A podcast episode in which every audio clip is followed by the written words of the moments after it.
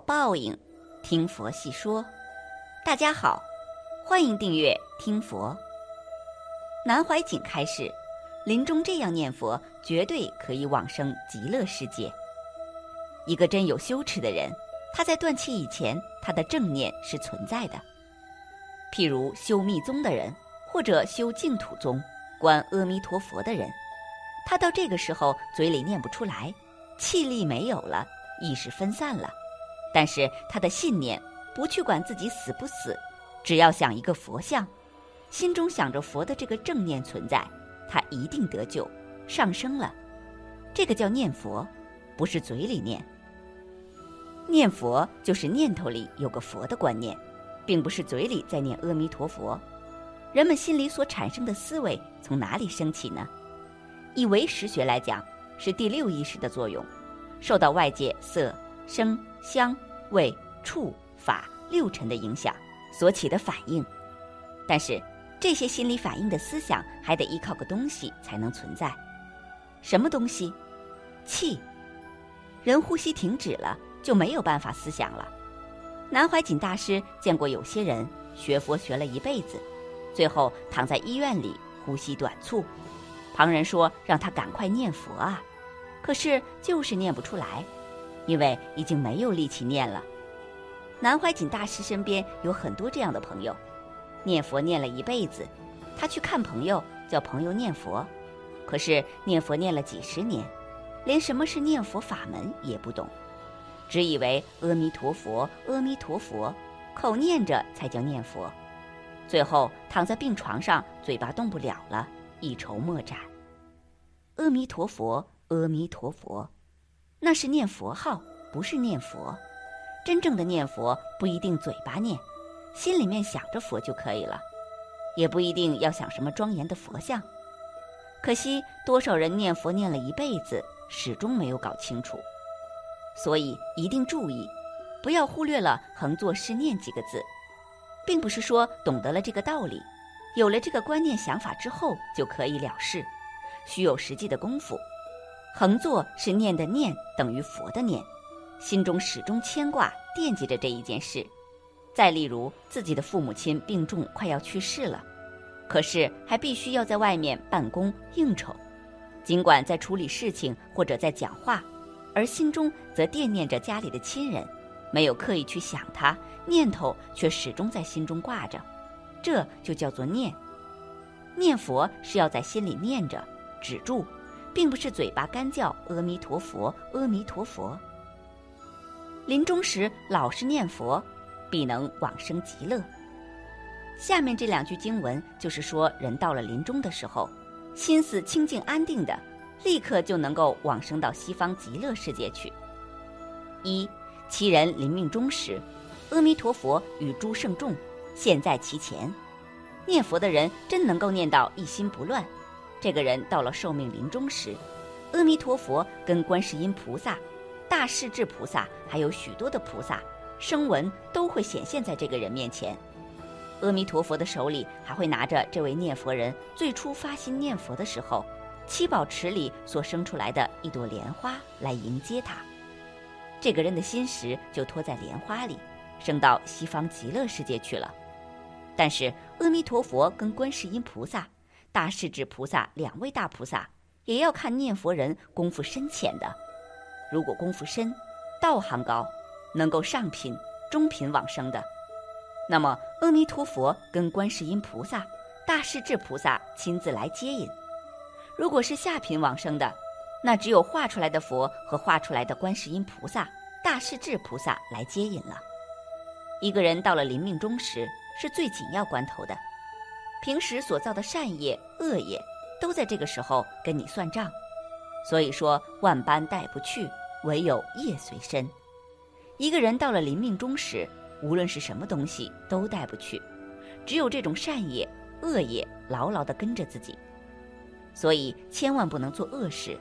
念佛修行有功德的人，临终时就会有佛跟菩萨们来接引；造恶业的人，也有刀山剑树、牛头马面。地狱的恶相现出来，所以有些人临终时候脸上露出惊恐的形状来，就是这个原因。一个人只要一心念佛，等到临命终时，就有佛跟菩萨们来接引他，真是殊胜难得。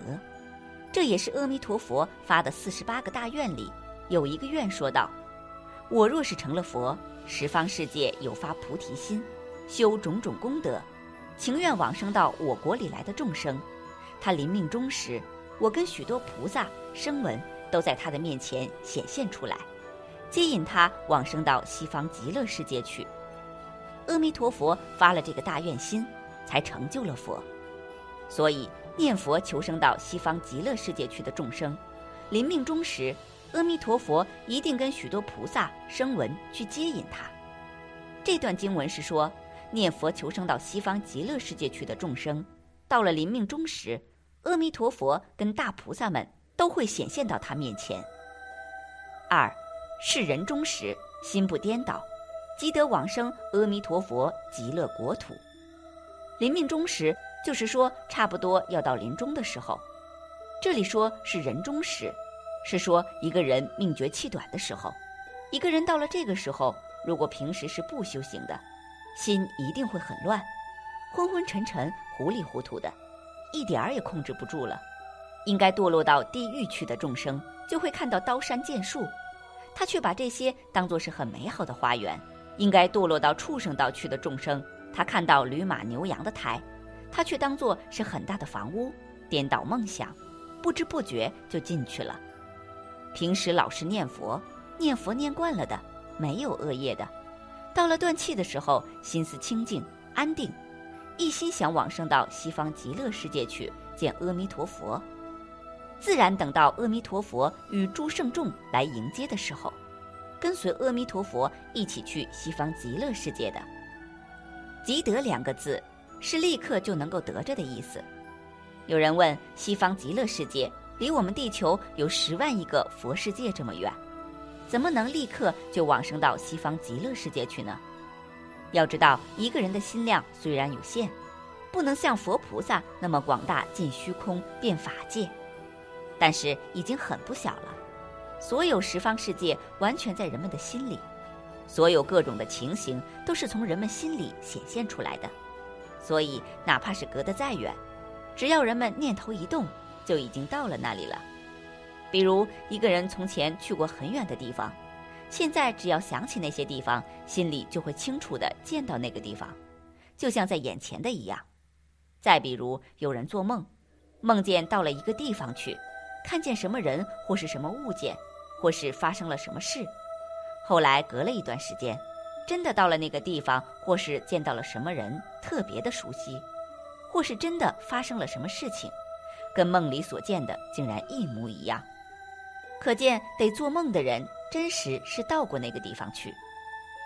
往生的人跟这两种情形差不多，一个人的身体都是前世的业报，念佛是种清净的业。修清净的业，到了后世自然受净土的福报。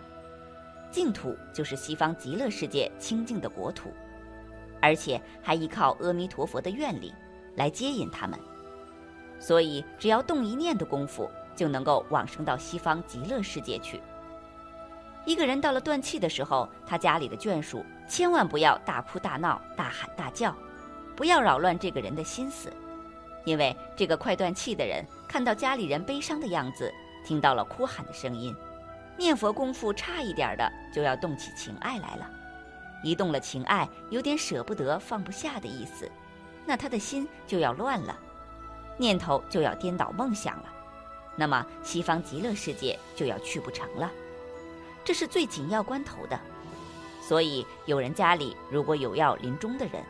最关键的是，大家一定要帮助这位临终的人念佛，为他助念，并且要高声念佛，使他听得到。